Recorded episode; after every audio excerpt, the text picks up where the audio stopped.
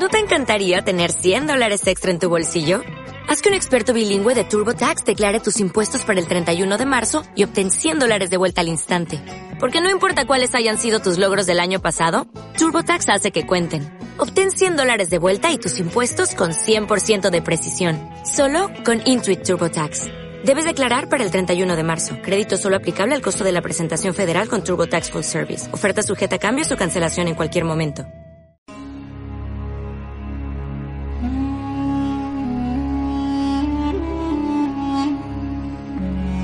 Mesocosmos, tu podcast de historia.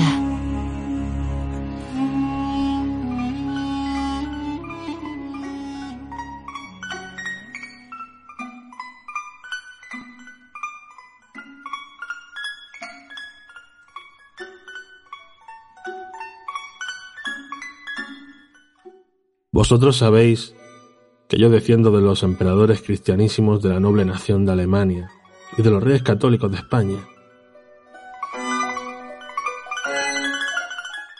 y de los archiduques de Austria y duques de Borgoña, los cuales fueron hasta la muerte hijos fieles de la Santa Iglesia Romana, y han sido todos ellos defensores de la fe católica y sacros cánones, decretos y ordenamientos y loables costumbres para la honra de Dios y aumento de la fe católica y salud de las almas. Después de la muerte, por derecho natural y hereditario, nos han dejado las dichas santas observancias católicas para vivir y morir en ellas a su ejemplo, las cuales, como verdadero imitador de los suyos, nuestros predecesores, habemos por la gracia de Dios guardado hasta ahora.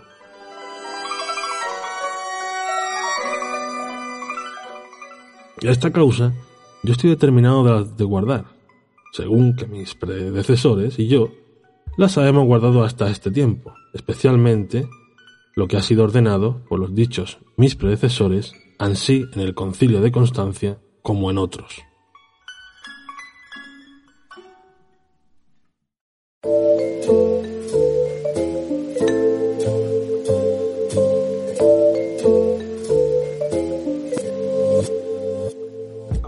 Con este fragmento de la declaración del emperador Carlos V en Worms, en 1521, os damos la bienvenida a un nuevo episodio de Mesocosmos Historia.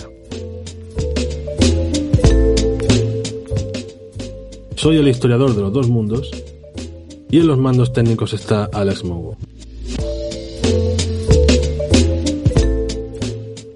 Hoy hablamos del imperio de Carlos V, un inmenso territorio con numerosos problemas, como la enorme distancia entre los territorios la heterogeneidad política. Y todo esto va a estar encabezado por un príncipe educado en la corte borgoñona y va a tener enemigos internos y externos en un mundo de internacionalización de los conflictos. Recuerda, Puedes escuchar un nuevo capítulo de Mesocosmos Historia todos los jueves a partir de las 8 de la tarde, hora española, o encontrar todo nuestro contenido a la carta en nuestro canal de iBox. No olvides dejar un like y escribir un comentario. Síguenos en redes sociales, donde nos puedes encontrar como Mesocosmos Historia.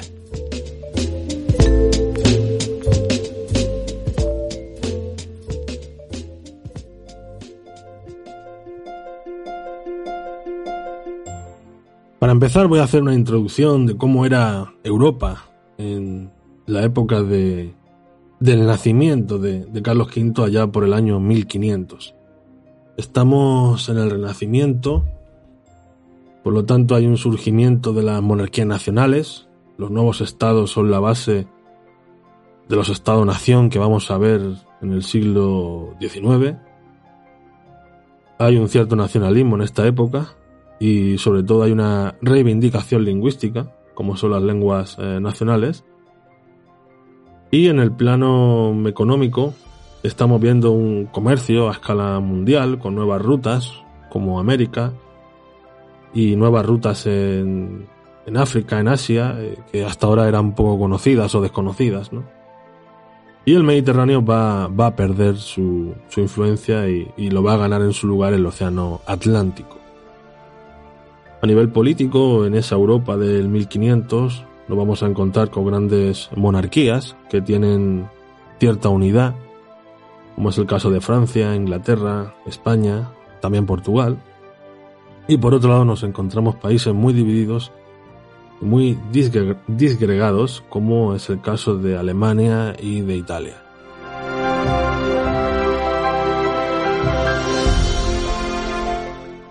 El caso de Francia es la monarquía de Europa más rica y más poblada.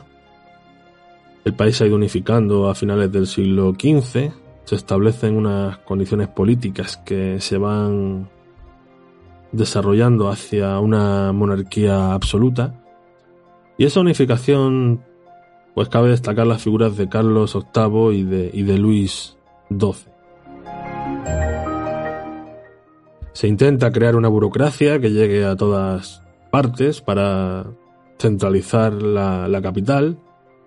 Por tanto, surgen tribunales y parlamentos por toda Francia. Es también importante ver la creación de un ejército permanente, el cual va a ser el más eh, numeroso de Europa y se activan las comunicaciones con redes eh, fluviales. Además, hay que añadir una industria manufacturera y Además de la unidad territorial, se busca el control de la Iglesia con el concordato en el año 1516. Si nos vamos a Inglaterra, pues eh, Inglaterra estaba arruinada por la guerra de los Cien Años contra Francia y también por la guerra civil protagonizada por los York y los Lancaster. Esta guerra se va a conocer como la Guerra de las Dos Rosas y con Enrique VII Tudor va a llegar la paz, pero no hay una unificación territorial. Escocia al norte tiene su propio rey y al oeste los lazos de unión pues son todavía muy débiles. Irlanda tiene una relación hostil con Inglaterra, que esto se va a ir complicando con la cuestión religiosa, pues Inglaterra será anglicana e Irlanda pues será en su mayoría católica.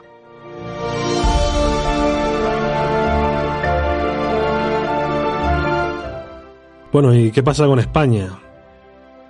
Pues existe la palabra España en las relaciones internacionales, pero no era la España nacional que conocemos hoy en día. Lo que había era una unión dinástica, pero no territorial. Esto había sido propiciada por los reyes católicos. Y en el año 1500, pues lo que hay es una ampliación del territorio con, con Navarra, Canarias, Granada y Carlos V pues, va a ser el primer monarca de, todos esos territorios, ¿no? Se va a buscar la centralización, pero en España en estos momentos se estila más bien modelo pactista federal, esto dicho con muchas comillas, pero más o menos sería así, ¿no? Digamos que cada reino pues tiene sus propias normas. Comparten rey, pero tienen diferentes normas y leyes.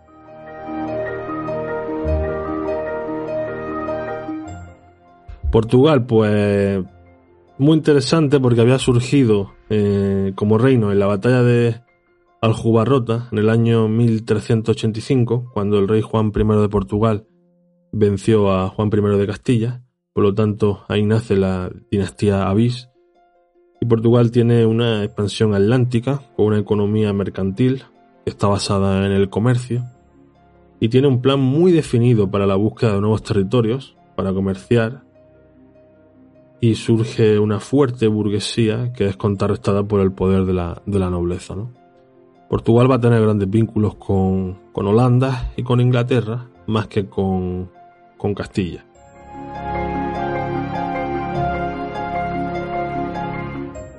Si nos vamos a los casos de Alemania y de Italia, eh, bueno, pues Alemania era un conjunto de estados independientes, era un título unido a, a los Habsburgo, Título que tenía gran reputación, ya que era electivo, votado por los príncipes electores alemanes, que estos apoyos se conseguían pues a cambio de, dinero, de dávidas, ¿no? Los principados tenían unas características muy distintas y había una institución común que era la dieta, que era como una especie de parlamento, que era lo que mantenía unido al imperio, aunque fuera de forma titular. El imperio en este momento ha perdido los Países Bajos, Lorena y los cantones suizos, así que no está pasando por su mayor momento de, expansión, sino más bien está en, regresión, ¿no? Podríamos decir. Y luego Italia, pues Italia no existía como país, era un mosaico de reinos o de países independientes, mejor dicho. Venecia y Génova tenían cierta hegemonía en el Mediterráneo. El Ducado de Milán y la República de Florencia funcionaban casi como una monarquía. En Milán mandaban los Esforza y en Florencia los célebres Medici. Nápoles era un territorio disputado por Francia y España, y Sicilia y Cerdeña estaban en la órbita aragonesa. Pertenecían a la corona de Aragón, por tanto. También estaban los estados pontificios, donde el Papa era prácticamente un rey y tenía una presencia territorial y también, obviamente, espiritual.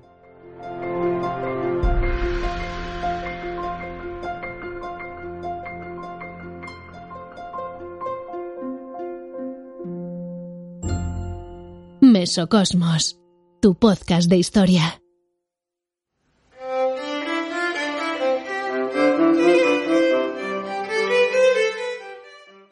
Os voy a dar el hashtag del episodio de hoy. El hashtag es Imperio Carlos V. Y añadiría lo siguiente. Tienes 16 años. Vives en Bruselas con tu tía. Tu padre murió. Tu madre a la que apenas conoces está encerrada en un castillo porque dicen que está loca. Un mensajero de Castilla te anuncia que se ha muerto tu abuelo y ahora tú eres el rey de Castilla y de Aragón. Así que ahí lo dejamos en el Twitter del programa que es arroba mesocosmos 2019. Volviendo al tema, me gustaría comenzar diciendo que Carlos V reunía en su persona las herencias de sus abuelos tanto maternos como paternos. La de Isabel la Católica con Castilla y América, la de Fernando el Católico con Aragón, Sicilia, Cerdeña y Nápoles, la de María de Borgoña con los Países Bajos, Franco Condado y Borgoña, y de Maximiliano I el Archiducado de Austria con Tirol, Carintia, Estiria, Carniola y además el derecho al trono del Sacro Imperio Romano Germánico.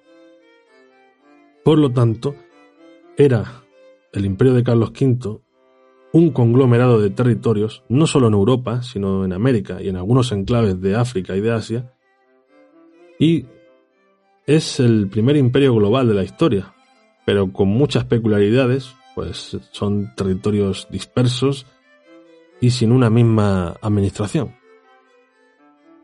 Por ejemplo, Castilla tenía sus cortes, Aragón igual, también tenía sus propias instituciones, muchas más complejas que, que las de Castilla, por cierto. Aragón era mucho más reticente a los reyes. Castilla era más fácil reinar. América, por su parte, pues va a funcionar como virreinatos, con un virrey y unas audiencias que tenían mucho poder. América quedaba suscrita a Castilla, por cierto, desde 1520,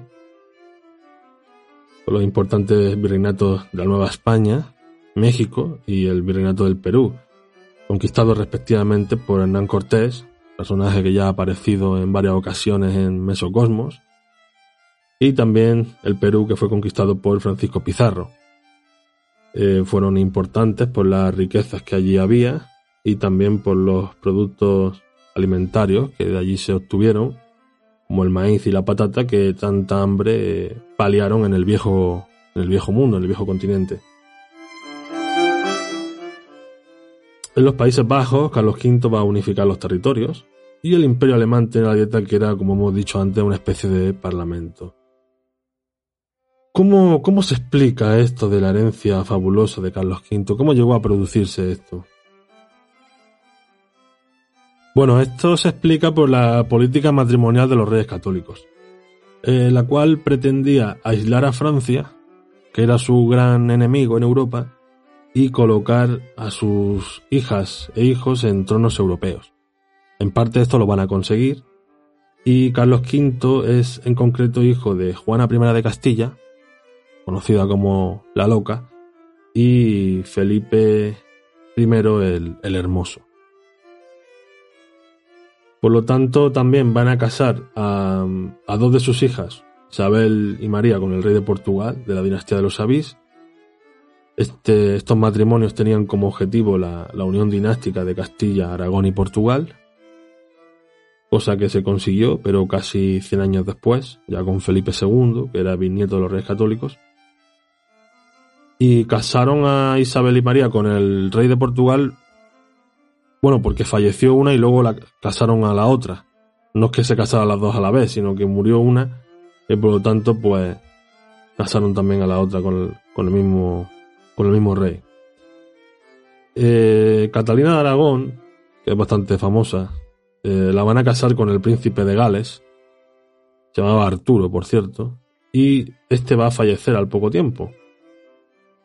Aquí hay una dispensa papal que permite que Catalina se case con el hermano de, Arturo, que será el futuro Enrique VIII. Y esto va a tener mm, debate porque luego, a los años, cuando pasen 20 años de esto, eh, Enrique VIII va a pedir el divorcio. Va a pedir el divorcio alegando que, que no se podía casar con, con, la viuda de su hermano, ¿no? No obstante, esto tendrá otro episodio, otro podcast, ¿no? Eh, la vida de, de los Tudor, aunque ya hablamos de, Isabel, la última Tudor, pero habría que entrar más en profundidad sobre Enrique y los otros Tudor y qué pasó con Catalina después de del divorcio. Siguiendo con los hijos de los reyes católicos, esos casamientos esa, que hacen, esa política matrimonial, a su hijo Juan lo van a casar con Margarita de Austria, era la hermana de Felipe el Hermoso, aunque Juan fallece al poco tiempo. Así que por diversos motivos, casualidades, eh, diversas casuísticas, eh, Carlos V, el hijo de Juana de Castilla y de, Felipe el Hermoso, pues va a ser quien aglutine la herencia de los, de los reyes católicos, ¿no? Y que va a ser pues también el que selle la unión dinástica, que no administrativa de, España, ¿no? Y claro, y luego también pues va a reunir las herencias de, de sus abuelos paternos, ¿no? De María de Borgoña y de Maximiliano I de Austria. Por lo tanto, pues Carlos V, V de Alemania y primero de España, mm, va a ser el primer rey de la Casa de Austria que reina en España y va a ser el único emperador de la monarquía hispánica, la cual era una monarquía compuesta, lo que significa que funcionaba como una especie de federación con diferentes leyes, diferentes parlamentos, pero con un mismo rey. Carlos V está educado en Bruselas por su tía Margarita de Austria. Ha sido preparado para ser señor de los, mm, de los Países Bajos y emperador de Alemania, pero no para ser rey de Castilla.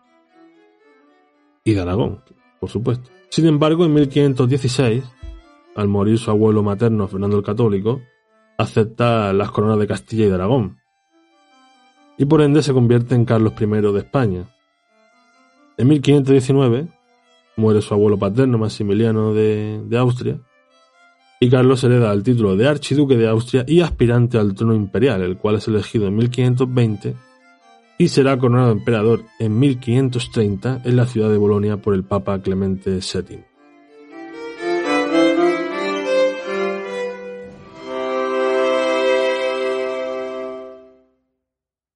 ¿Aún no te has suscrito a Mesocosmos Historia?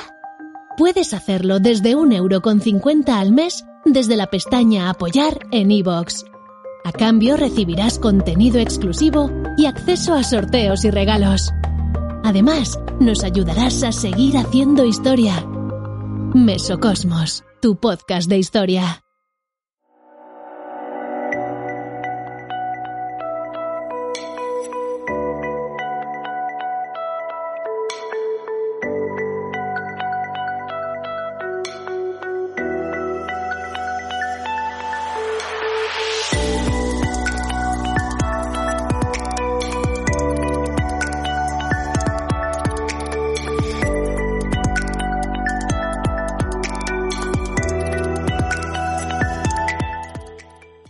Seguimos por tanto con el reinado de Carlos V y vamos a entrar ahora en un momento bastante importante en lo que tiene relación a la política interior en España. Carlos V llega a España sin saber castellano, con un séquito de extranjeros que no fue bien visto por la nobleza castellana. Y hay que sumar también los enormes gastos que Carlos V o Carlos I eh, provocaba en la hacienda de Castilla, ¿no? Por lo tanto, aquí se produce una reacción castellana que, va a dar lugar a una guerra civil conocida como las comunidades, ¿no? Y os podéis preguntar, ¿qué fue lo que pasó? ¿Qué es esto de las comunidades, los comuneros de, Castilla? Bien, pues Carlos I estaba recién llegado a España, reúne las cortes de Castilla y de Aragón, también las de Cataluña, pero no las de Valencia. Y entre esta situación se entera de la muerte de su abuelo, Maximiliano I de Austria, y su objetivo fue coronarse emperador de Alemania. En esta primera etapa se conoce como el frenesí de los flamencos, como decía Joseph Pérez, un historiador que ya falleció recientemente. Y, bueno, pues lo que van a hacer es acumular cargos y, riquezas. Por ejemplo, eh, Guillermo de Croix pues fue arzobispo de Toledo. Eh, las cortes le exigieron en juramento que no concediera cargos a extranjeros y que no sacara moneda fuera de España, además de que Juana, su madre, tuviera consideración de reina, y por supuesto que, viviera en España, ¿no? Mm, entonces las cortes que están reunidas en Valladolid, que, que fueron muy gráficas, no... Pues el problema era que el rey no estaba, no estaba allí. Y, y se proclama emperador. Tienen que ir a Kikran, la ciudad de Carlomagno, como ya vimos en un podcast anterior, y va a ser allí eh, ungido como, como emperador. Eh, lo que había hecho previamente es que había convocado las Cortes de Castilla en La Coruña, que eso no había pasado nunca. Y las convocó en Santiago, pero luego se, se fue a La Coruña porque tenía los barcos más cerca para irse a Alemania. Las ciudades castellanas empiezan a ver esto como con cierto recelo. Y va a haber descontento, obviamente. Hay rebeldía, por ejemplo, en Toledo. Y los representantes de, buena parte de las ciudades castellanas, pues, por ejemplo, Segovia, Salamanca, Toledo, pues se presentan con exigencias, ¿no? Y lo que hacen la mayoría de las ciudades es que van a restringir el poder de los procuradores, ¿no? y se intentan negar a, las exigencias del rey porque saben que no, está, no está jugando limpio. Bueno, finalmente las Cortes le conceden a Carlos V, Carlos I, 200.000 millones de maravedíes, embarca para Alemania y deja como regente a Adriano Dutré, un extranjero. Eh, por lo tanto, había incumplido todo lo que le habían pedido las Cortes que no sacara dinero, que, viviera en España, que no le diera cargo a extranjeros. Y, pero claro, el tema es que se había ido con el dinero a Alemania y dejó a un regente. Y se marchó el país con una oposición de las ciudades castellanas y, por lo tanto, esto va a provocar eh, una guerra civil que se va a llamar como las comunidades de Castilla.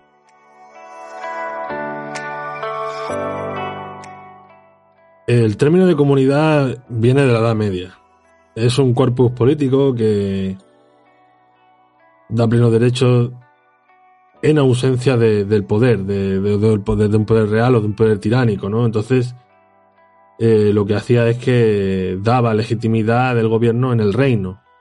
No en el pueblo, sino en el reino, en los súbditos. Entonces, aquí había como un pacto entre el rey y el reino. Y de ahí la importancia de las cortes. ¿Vale? y aquí es donde se articulaba la relación entre el rey y el reino.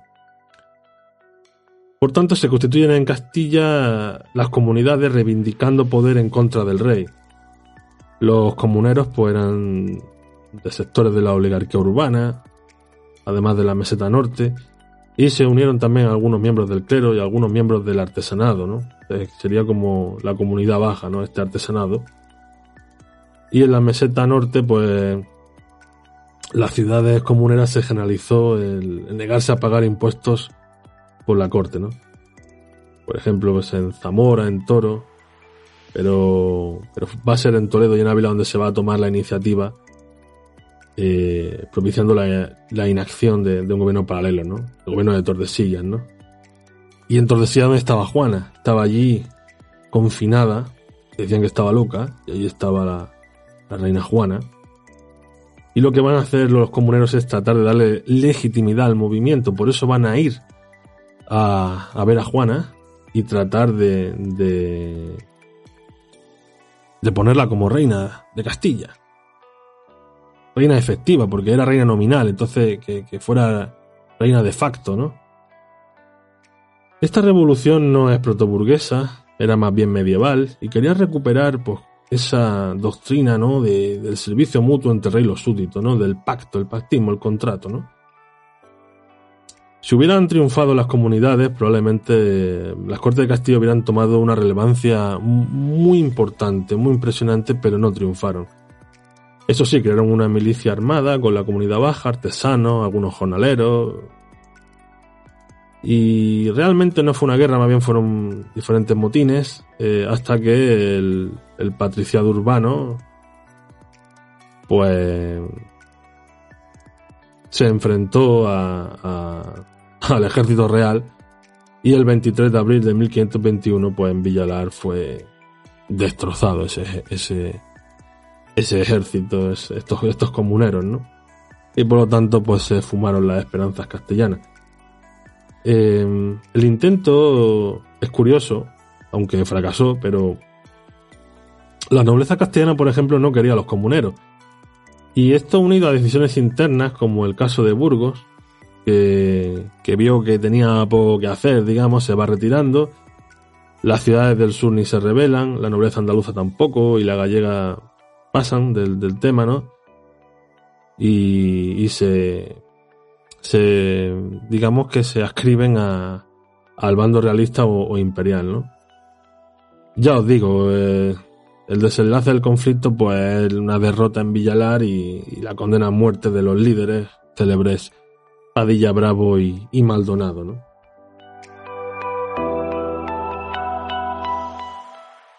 Se habla a veces en la historiografía española si aquello fue una derrota de las libertades castellanas.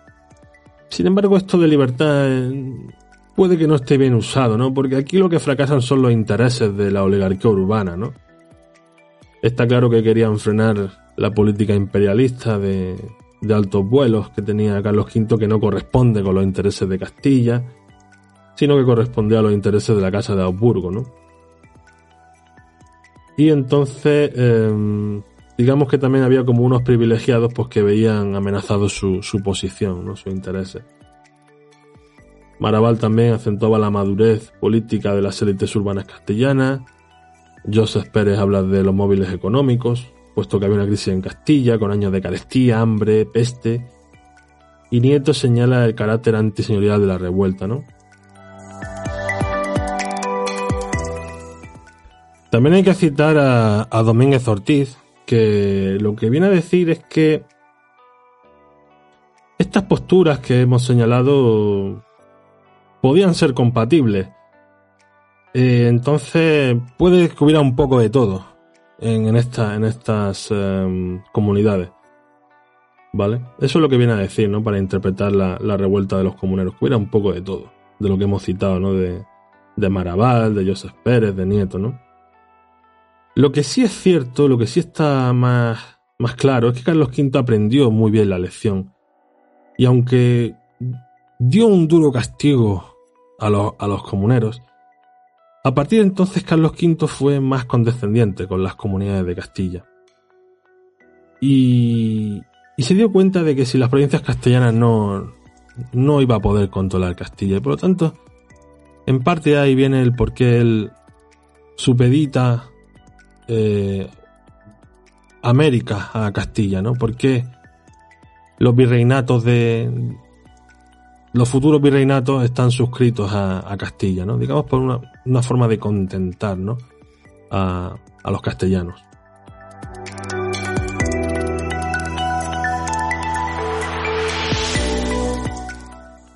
Otra revuelta que también tiene lugar en, este, en estos momentos es, eh, son las germanías.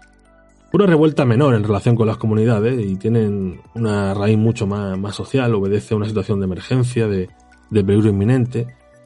Valencia pues andaba en una situación delicada, estaba endeudada, sufría carestía, revuelta y además muy amenazada por los piratas berberiscos. Era tradición que en Valencia, cuando se veía una situación crítica, se entregaban las armas a los artesanos para, para defenderse. Esto es lo que llamamos gremiaria, ¿no? Los gremios armados. No es que ellos tomaran las fuerzas, sino que, que el Estado se las daba para poder defenderse, ¿vale? Entonces estaban acostumbrados al tema de, de, repeler ataques corsarios, ¿no? De los piratas berberiscos, como hemos dicho. Pero el tema es que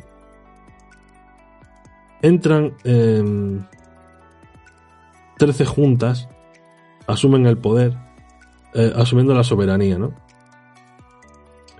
Y lo que hacen es que intentan reducir la deuda y dejando al margen a, a las élites, ¿no?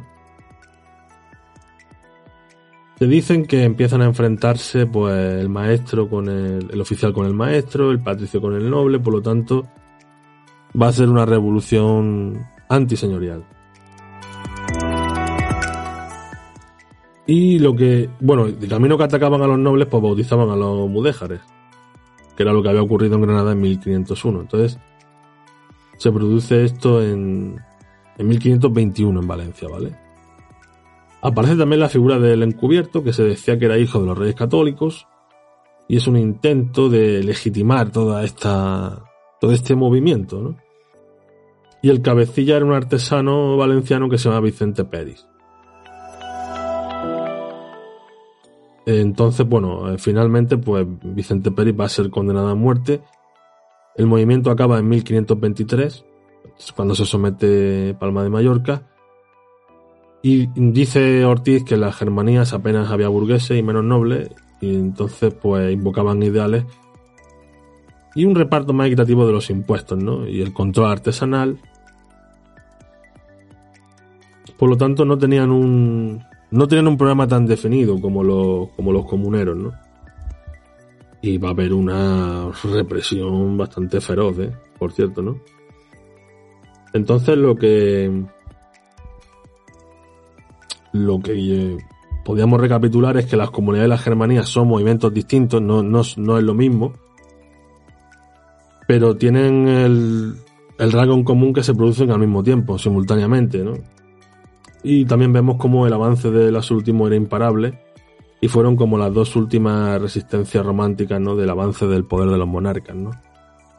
Después de esto no volvió a encontrarse Carlos V con nuevas resistencias de este tipo si hubo no fueron tan, no llegaron tan lejos.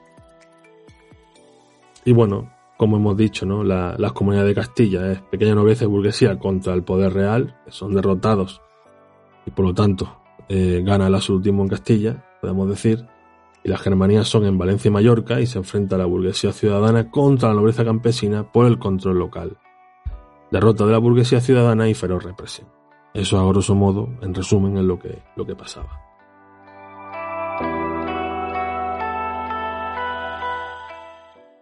Después de calmar la situación en, la península, en el año 1526 el emperador se va a casar con su prima Isabel de Portugal, la cual va a ser conocida como emperatriz Isabel.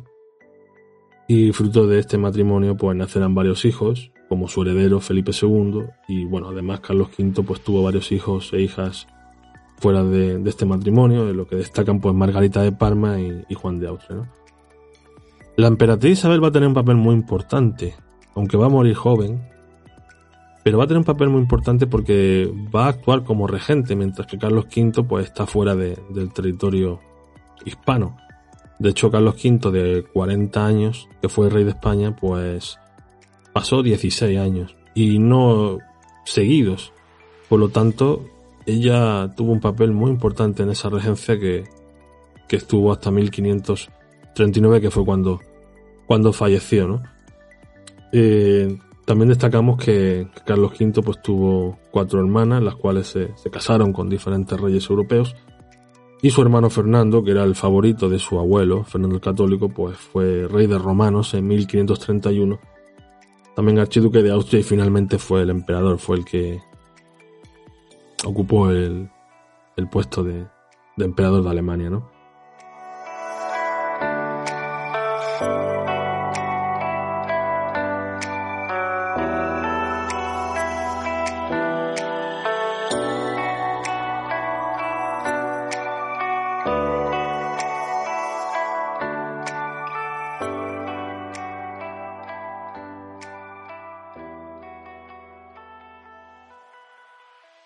Mesocosmos, tu podcast de historia.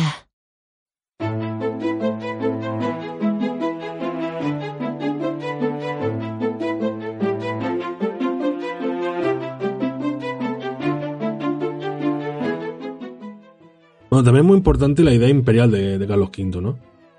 Porque según Carlos V, Europa debería estar bajo el cristianismo, lo que se conoce como la Universitas Cristiana, y la idea pues fue rota por el Estado-Nación y por el protestantismo. ¿no? Hay que tener en cuenta que la elección imperial se produce tras la muerte de su abuelo Maximiliano I, y la elección era votada por cuatro seculares y tres eclesiásticos.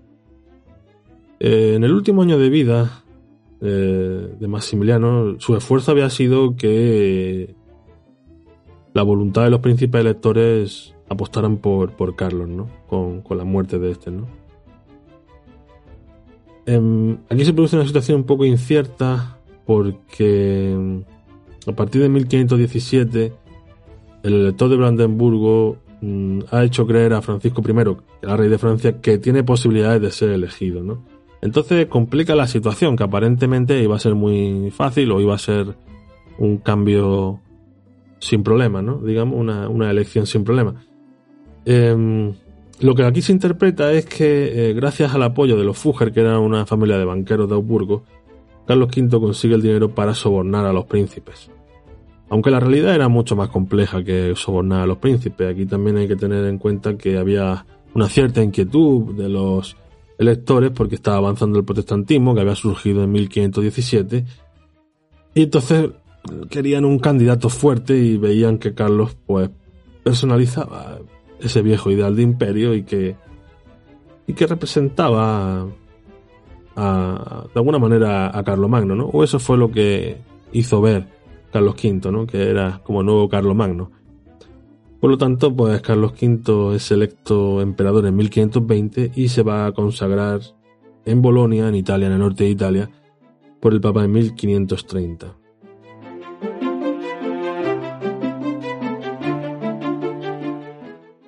A su vez hay que decir que Carlos V es visto como un emperador caballero, aspira a la cruzada para recuperar los lugares sagrados, es decir, eh, Jerusalén, y también pues que no va a dudar en, batirse en duelo con el rey de Francia, ¿no? Cuando, cuando sea necesario, ¿no? Y de hecho se van a poner al frente de sus tropas, e incluso, bueno, Francisco I caerá prisionero en Pavía, Carlos V casi cae prisionero en Innsbruck. Y esto de defensor de la universidad cristiana tiene que ver con la cristiandad unida, que se inspira en ideas de Mercurio Gatinara, ¿no? Es una educación también de la corte borgoñona, como dicho, ideal caballeresco, confederación de estados como un sistema parecido al aragonés, y esto se va viendo con, mayor claridad en los primeros años de su reinado, ¿no? cuando los asuntos están en manos de, de Gatinara y el proyecto carolingio está como en efervescencia, podemos decir, ¿no? Él plantea, ¿no? Eso de, de una Europa unida, la cruzada a Jerusalén, para ello tiene que controlar Italia y, pues claro, ¿qué pasa? Pues que va a chocar frontalmente contra Francia.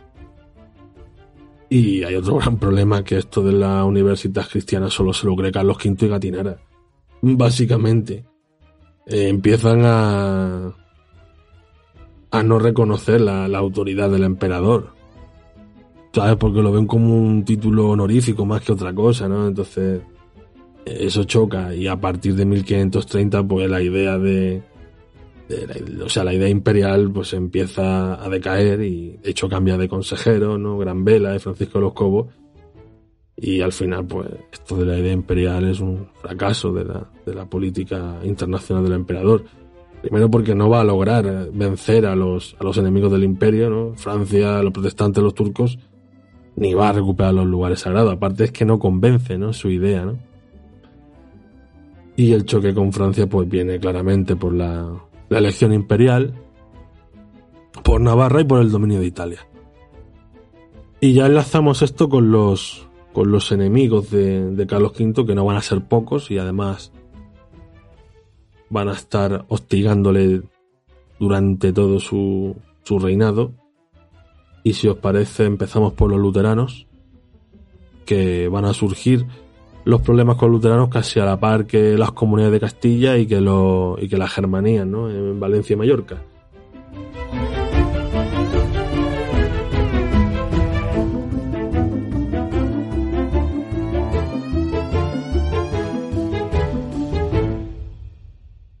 Si bien Carlos V va a ser un firme defensor del catolicismo, no va a poder evitar el surgimiento del luteranismo en Alemania. Este, como estamos diciendo, surge en el año 1517. Al principio Lutero es visto como un monje herético más, pero las ideas de Lutero van tomando fuerza y se difunden con mucha rapidez tiene que ver mucho la imprenta en esta rapidez, ¿no? De, que las 95 tesis pues se propaguen tan rápido por Alemania, ¿no? En estas 95 tesis eh, se critica duramente las indulgencias por la construcción de la Basílica del Vaticano, se critica duramente la figura del Papa, eh, además cualquiera puede interpretar la Biblia, lo que se conoce como sacerdocio universal, además de las críticas que hace a la, Iglesia Católica y a los sacramentos, de los cuales solo reconoce dos, bautismo y Eucaristía, y rechaza a los santos y a la Virgen como intercesores. Eh, además viene a decir que solo la fe salva y no los hechos, contraposición a la doctrina católica que suma siempre la fe y los hechos para ir al, al cielo, digamos, ¿no? Y la Biblia también para Lutero pues es la única fuente de la fe, ni el Papa, ni los concilios, nada, eso no sirve para nada, solo la Biblia y solo la fe salva. Lutero pues va a ser excomulgado por el Papa, cosa que no le preocupa mucho, pues va a quemar la bula de excomunión.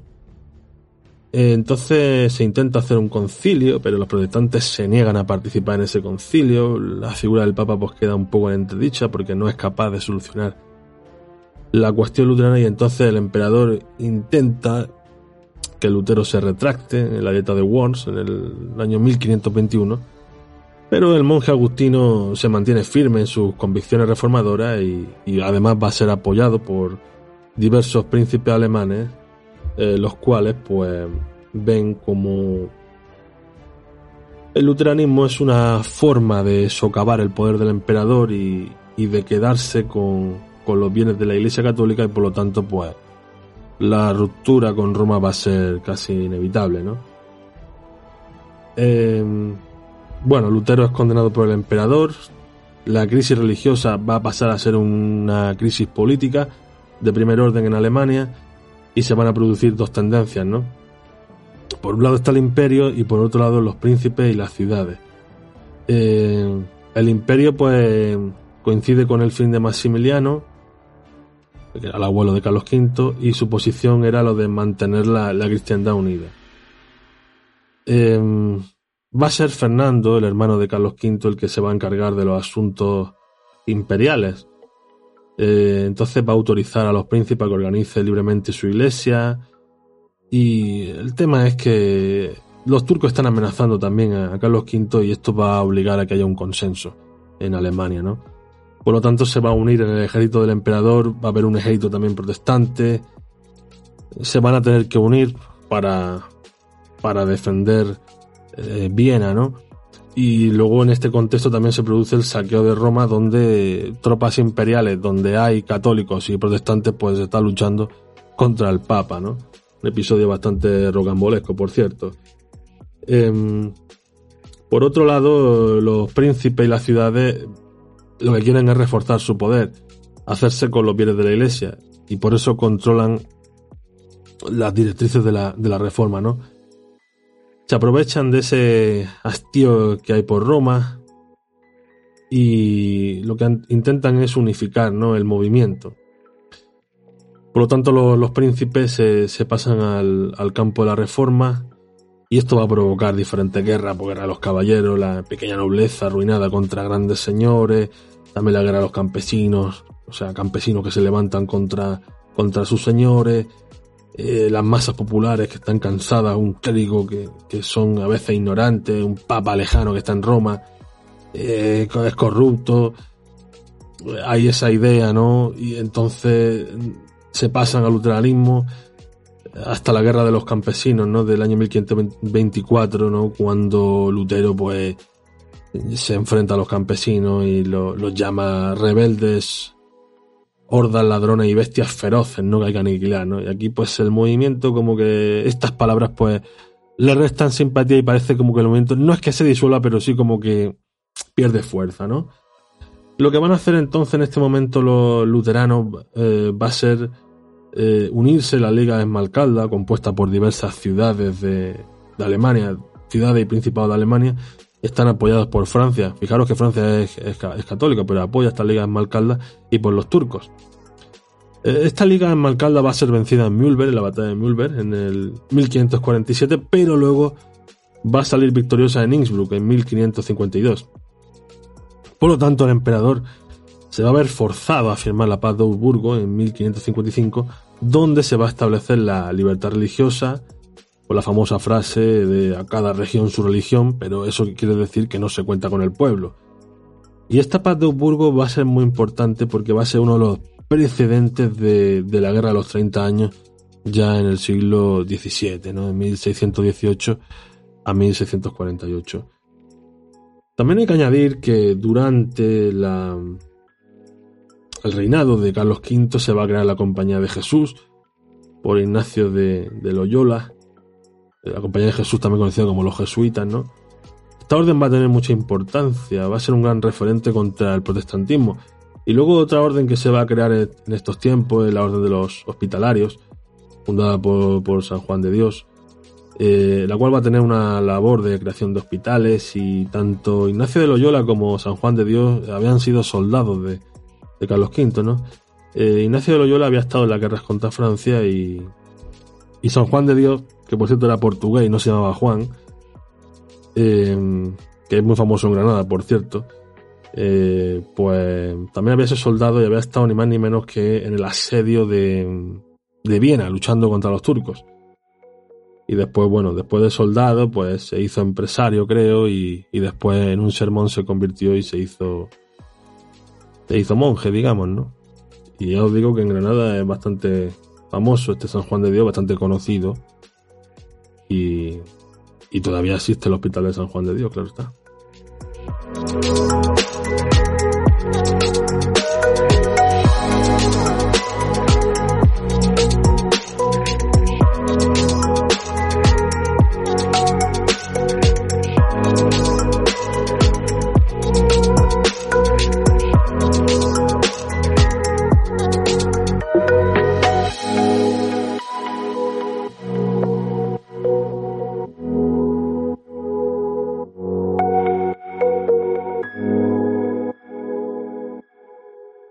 Mesocosmos, tu podcast de historia.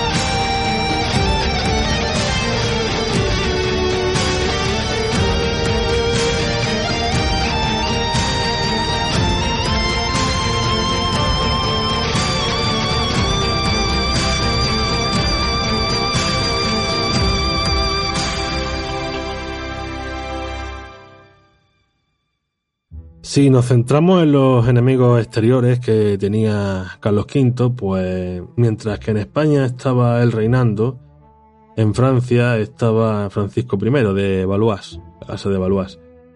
Eh, las disputas con el monarca francés van a ser constantes durante todo el reinado de Carlos V y van a dar lugar a cinco guerras.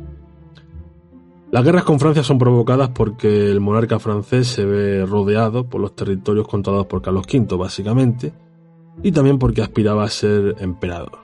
Tenía ese pequeño pique, digamos, ¿no? con, Carlos V. La primera guerra tiene lugar porque Francisco I aprovecha las tensiones que hay en España y en Alemania para invadir el, eh, Luxemburgo y Navarra. Pero va a ser derrotado en Pavía. No solo va a ser derrotado, sino que va a ser apresado por las tropas de Carlos V, concretamente por un, por un vasco que se llama Juan de Urdaneta. Le va a poner la espada en el garnate, ¿no? Como diría aquel. Eh, se lo van a llevar a, a Madrid, allí va a haber un tratado y allí eh, Francisco I tiene que ceder los ducados de Milán y Borgoña. Esto va a durar poco, la paz va a durar poco, porque luego surge la Liga de Coñac y el Papa también salía contra Carlos V, lo que va a provocar el saqueo de Roma por parte de las tropas imperiales junto con los protestantes, como hemos dicho recientemente. Aquí acaba esta segunda guerra, acaba con la paz de Cambrai, donde Carlos V se hace fuerte en Italia y renuncia a Borgoña. Dicen que no hay dos sin tres, entonces pues la tercera guerra es provocada porque Francisco I no renuncia al milanesado y se une con los turcos, por lo tanto invade Saboya y Piamonte. Hay una tregua conocida como la tregua de Niza, 1538, y Saboya va a quedar en manos del rey de Francia. También habrá una cuarta guerra,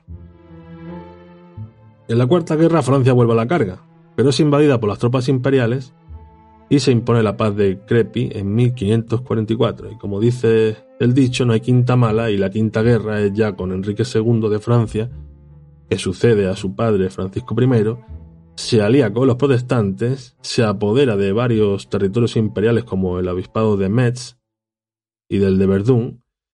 Eh, Carlos V no puede recuperar estos territorios y le pasa el problema de Francia a su hijo Felipe II, el cual va a empezar su reinado eh, luchando contra los franceses en San Quintín y la Gravelina. En resumen, Carlos V va a estar todo el reinado luchando contra Francia, con un éxito desigual.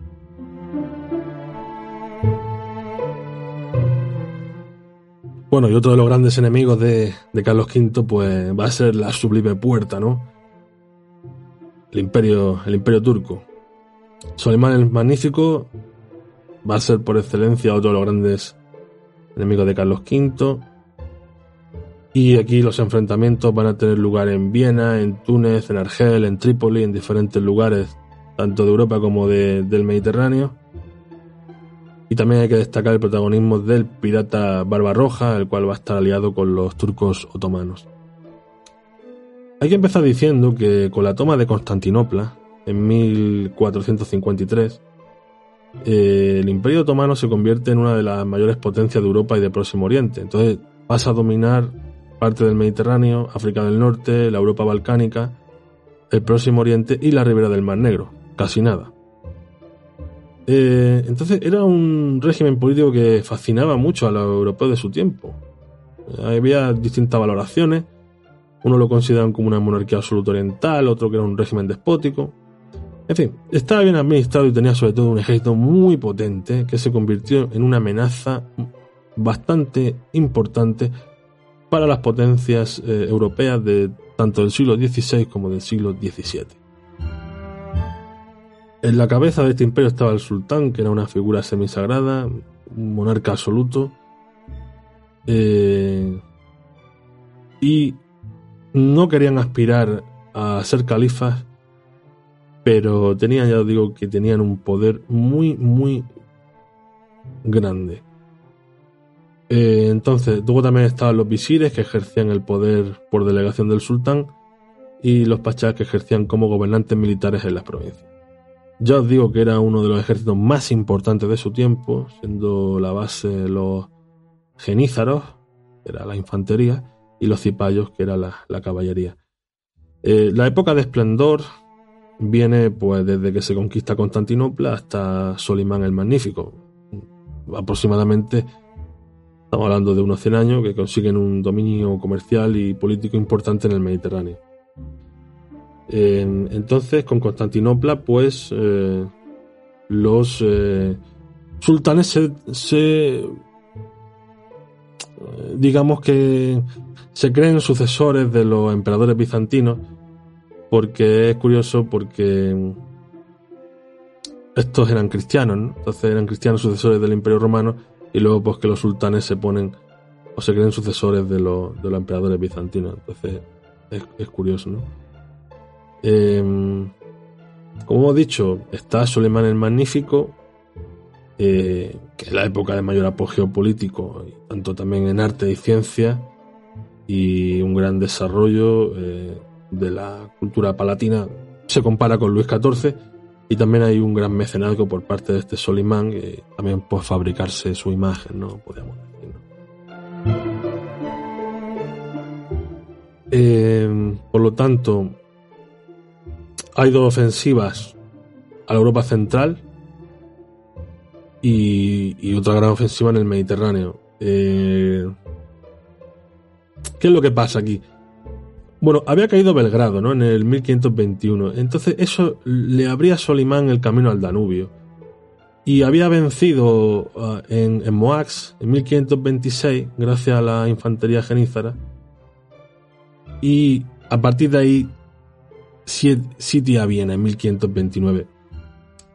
Carlos V tiene capacidad de reacción, manda lo mejor de, su ejército, eran, muchos eran españoles, y consigue frenar ese avance turco. Eh, luego en el Mediterráneo se produce la campaña de Túnez, en la que sale victorioso Carlos V. Vence a Barbarroja, pero luego tiene pérdida, la pérdida de...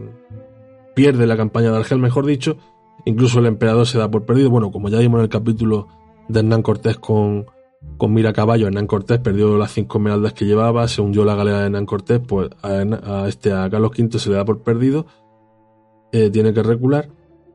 Y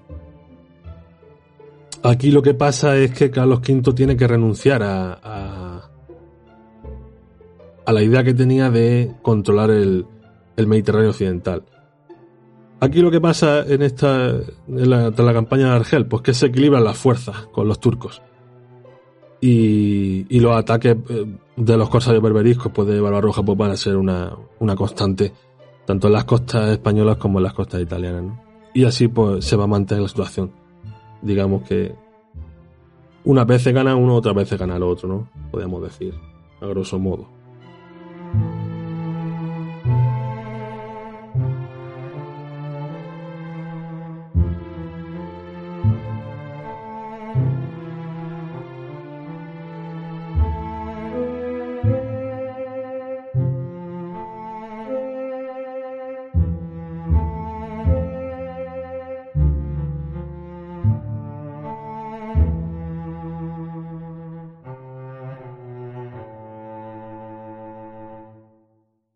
Mesocosmos, tu podcast de historia.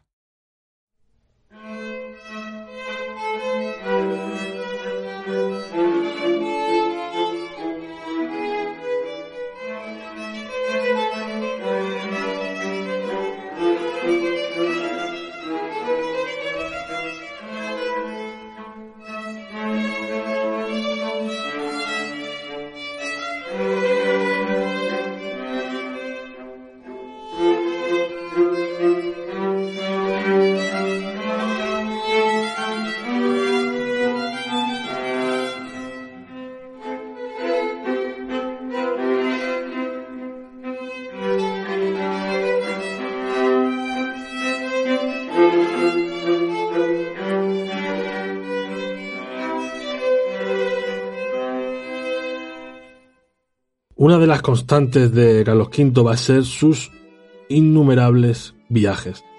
De hecho tenía una, una cama portátil, ¿no? Pues pasó la mayoría de su vida viajando de un sitio a otro.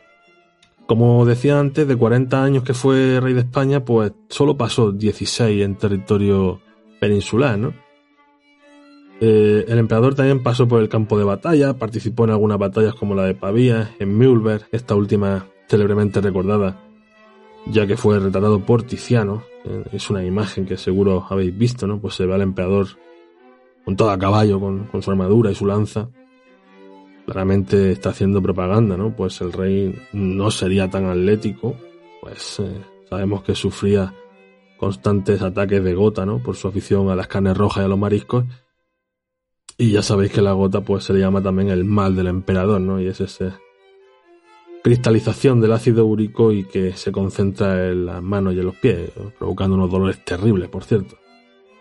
Eh, de hecho, en Innsbruck y en Metz el emperador sufrió sendos ataques de gota eh, que lo van a llevar a plantearse la abdicación. O sea, en Innsbruck casi se queda paralizado eh, y bueno, tiene que salir hasta por la puerta de atrás, le hacen una, le hacen una trampa Mauricio de Sajonia creo que era, y, y, del, de los nervios o de todo un poco, le da un ataque de gota que lo tienen que llevar a través de los Alpes. Bueno, eso es de, película, esa, esa, e, ese incidente de Innsbruck, que casi cae prisionero.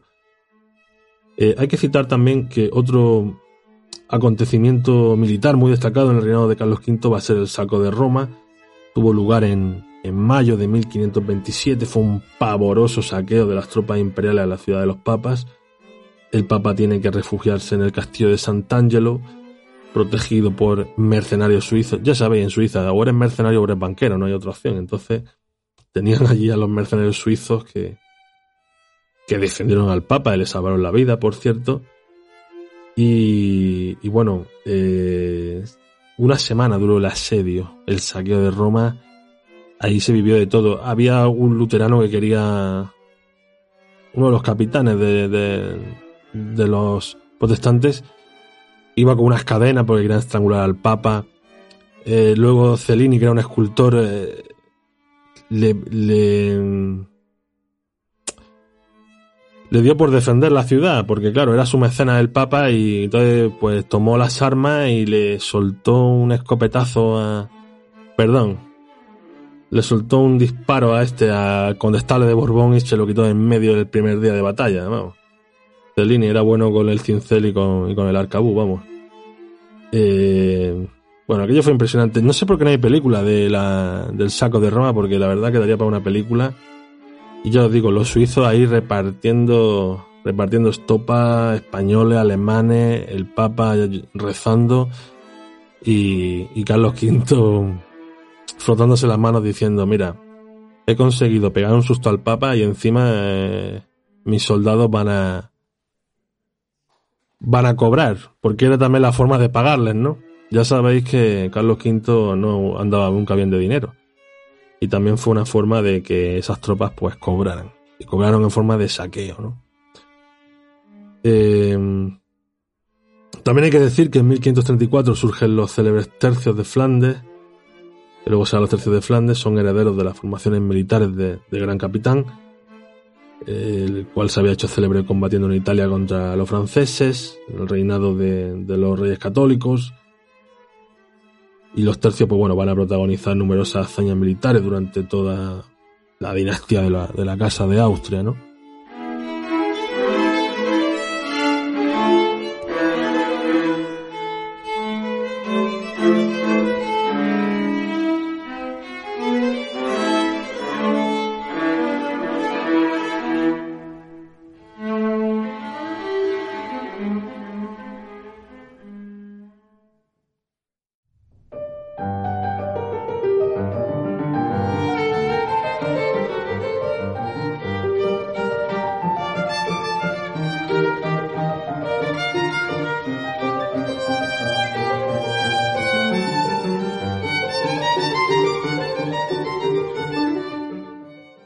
Finales de, del año 1555, el emperador, ya enfermo, está cansado, decide abdicar en Bruselas, lo que se conoce como las abdicaciones de, Bruselas. Viendo que no era viable mantener el imperio, em, la herencia hispánica va a pasar a, Felipe II, el que ya era rey de Nápoles, y, duque de Milán. Y bueno, pues le pasa eso, ¿no? La Castilla, Aragón, América, también Flandes, ¿no? Y la herencia habúrgica, que es el imperio, el archiducado de Austria y el imperio, va a pasar al hermano de Carlos V, Fernando. Eh, después de las dedicaciones de Bruselas, el emperador se retira en Juste, en Plasencia, en Extremadura, y se va a un monasterio de, la Orden de los Jerónimos. Allí va a pasar sus últimos días con los relojes, rezando, va a recibir visitas de, su hijo Jeromín, que, luego será conocido como Don Juan de Austria, y que va a tener un papel muy importante en el reinado de su hermanastro Felipe, Felipe II. Yo os digo, ahí está en ese retiro, en ese retiro dorado que tiene Carlos V, y finalmente el emperador murió el 21 de septiembre de 1558. Y en un primer momento va a ser enterrado en el monasterio de Yuste, y poco tiempo después, eh, o años después, eh, sus restos serán trasladados al Panteón Real del monasterio del Escorial, que es donde están actualmente. Y el monasterio del Escorial pues, fue construido por su hijo Felipe II, precisamente, ¿no?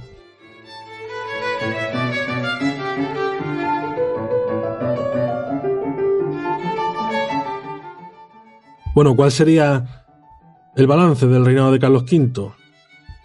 Pues hay mucho que decir, la verdad. Porque, si bien es cierto que es una época de éxitos militares en Europa y de gran poderío hispano en Europa, hay un excesivo gasto, el cual es difícil de mantener en el tiempo. Y la plata americana no aliviaba tanto gasto militar. Además de que la hacienda maltrecha de los Austrias vemos que viene de lejos, viene ya desde su origen. No es una cosa de Felipe III, Felipe IV, Carlos II, no, no, viene ya con Carlos V, ya, ya vemos serios problemas económicos, ¿no? Y eso hay que tenerlo muy en cuenta, eso hay que tenerlo muy en cuenta. Dejó la hacienda castellana bastante maltrecha, por cierto. De hecho, Felipe II va a tener tres bancarrotas. Hay que decir que Carlos V fue el primer rey de la Casa de Austria, reinante en España, la dinastía de los Austrias se va a componer de cinco reyes, los cuales lo vamos a ir viendo en sucesivas máquinas del tiempo. Se relaciona mucho a Carlos V con, con grandeza, y si bien es cierto que había un poderío hispano en Europa, todo relativo, porque Castilla sufría mucho ese, ese coste. ¿eh? Era un gran y no estaba preparada Castilla para ese para ese imperio, para ese coste, ¿no? También tenemos que tener en cuenta cómo vivía la sociedad, cómo se comía, qué pasaba si había una epidemia, si había un año de malas cosechas. En fin, todo eso hay que tenerlo en cuenta para hacer un balance de, un rey o, de quien sea, ¿no? De su gestión administrativa, ¿no? Hay que tener en cuenta todos esos factores. Lo que sí es cierto es que hay un crecimiento de la población del 10%, al menos en el siglo XVI. En todo ese siglo XVI, ¿no? Sabemos que la base de la economía era la ganadería, va a tener una importancia grandísima la mesta, la lana merina era muy cotizada en los mercados internacionales, y ya desde tiempo de los reyes católicos, incluso antes, ya se había potenciado la ganadería bovina, eh, y legislaban a favor de la mesta, ¿no? La creación de cañadas reales, por cierto que todavía existen cañadas reales, y esto lo que favorecía era la transhumancia, ¿no? Pues estos rebaños de ovejas, que eran grandísimos rebaños de ovejas, recorrer la península, ¿no? Buscando, buscando pastos, ¿no? También había una expansión industrial, textil, naval, por supuesto, con el tema de, América y, el hierro. El comercio americano era muy importante, Sevilla como puerto de India, y había también una gran legislación en América donde se limitaba mucho el poder de los conquistadores y encomenderos para evitar feudos por lo tanto, había leyes favorables a los, a los indígenas y además de protección de tierras comunales llamadas fundos, que luego en la Revolución Mexicana de 1910 se van a reclamar esa escritura de Carlos V, por cierto. Es curioso ese tema.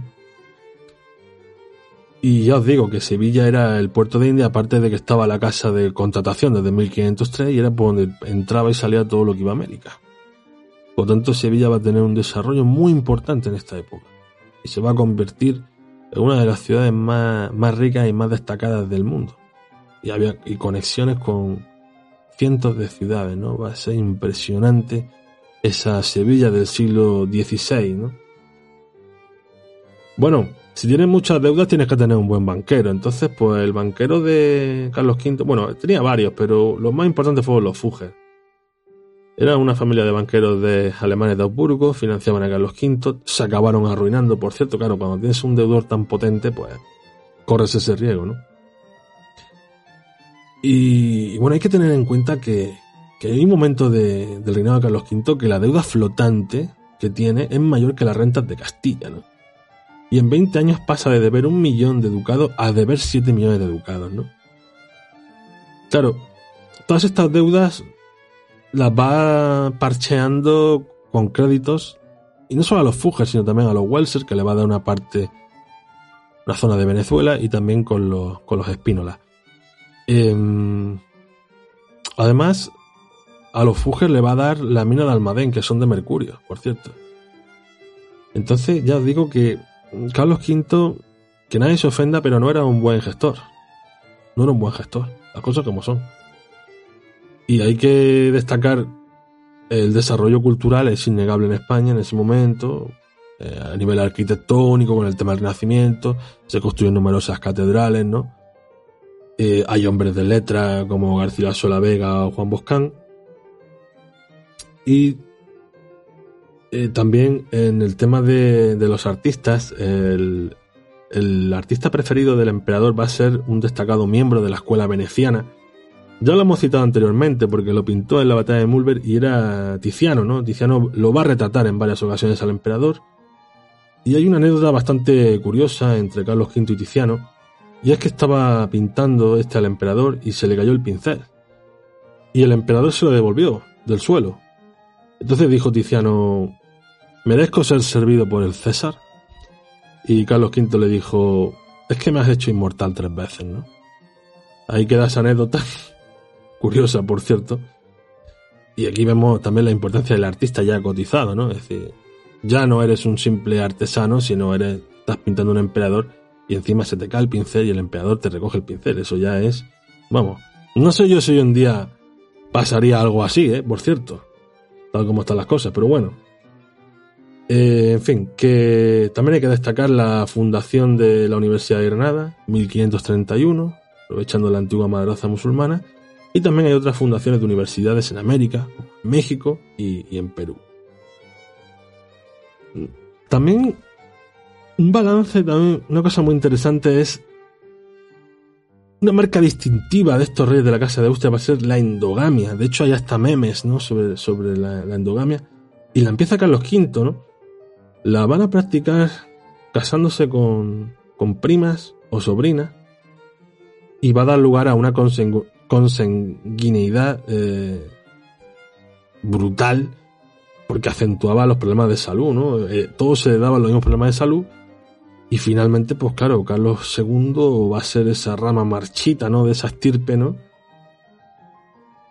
y todos tenían la mandíbula prominente de Carlos V, el pelo rojizo y la misma enfermedad, en fin, era una cosa bastante curiosa y, si os fijáis, hoy en día, todas las casas reales europeas se han ido casando con personas que no pertenecen a la nobleza, si os fijáis, en los últimos 50 años. Y esto no es casualidad, sino es que había que, como se suele decir, oxigenar la sangre, ¿no?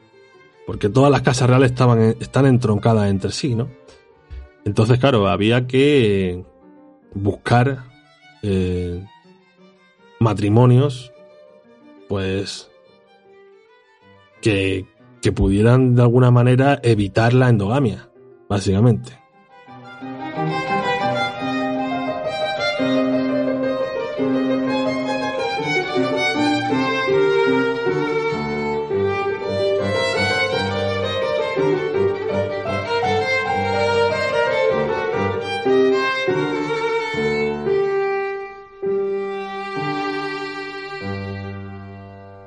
Mesocosmos, tu podcast de historia.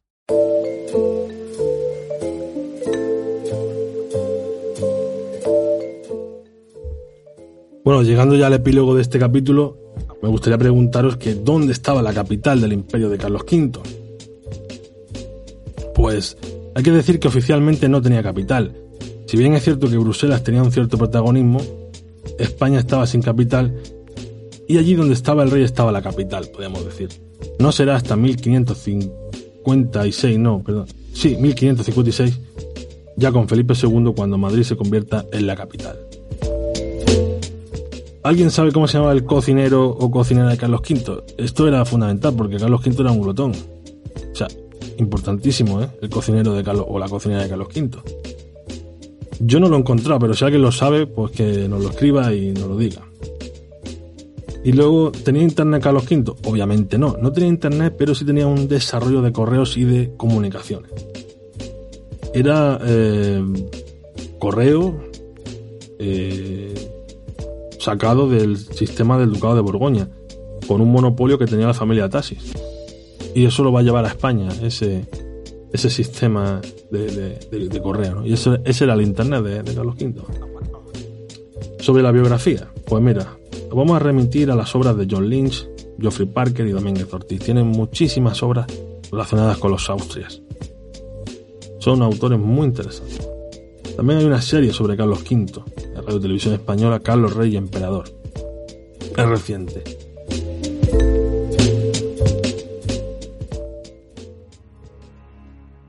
Y bueno, si has llegado hasta aquí, pues muchas gracias por la escucha y también gracias a nuestros patrocinadores, mecenas. Y bueno, y gracias a todo el mundo que nos escucháis a través de diversos lugares del mundo, a través de, de eh, hasta el próximo podcast, estimados y estimadas amigos y amigos de la historia. Ya lo lo anunciaremos con un vídeo y nos despedimos como siempre con una frase Cuanto más se acerca uno a los grandes hombres, más cuenta se da de que son hombres. Jean de la Bruyère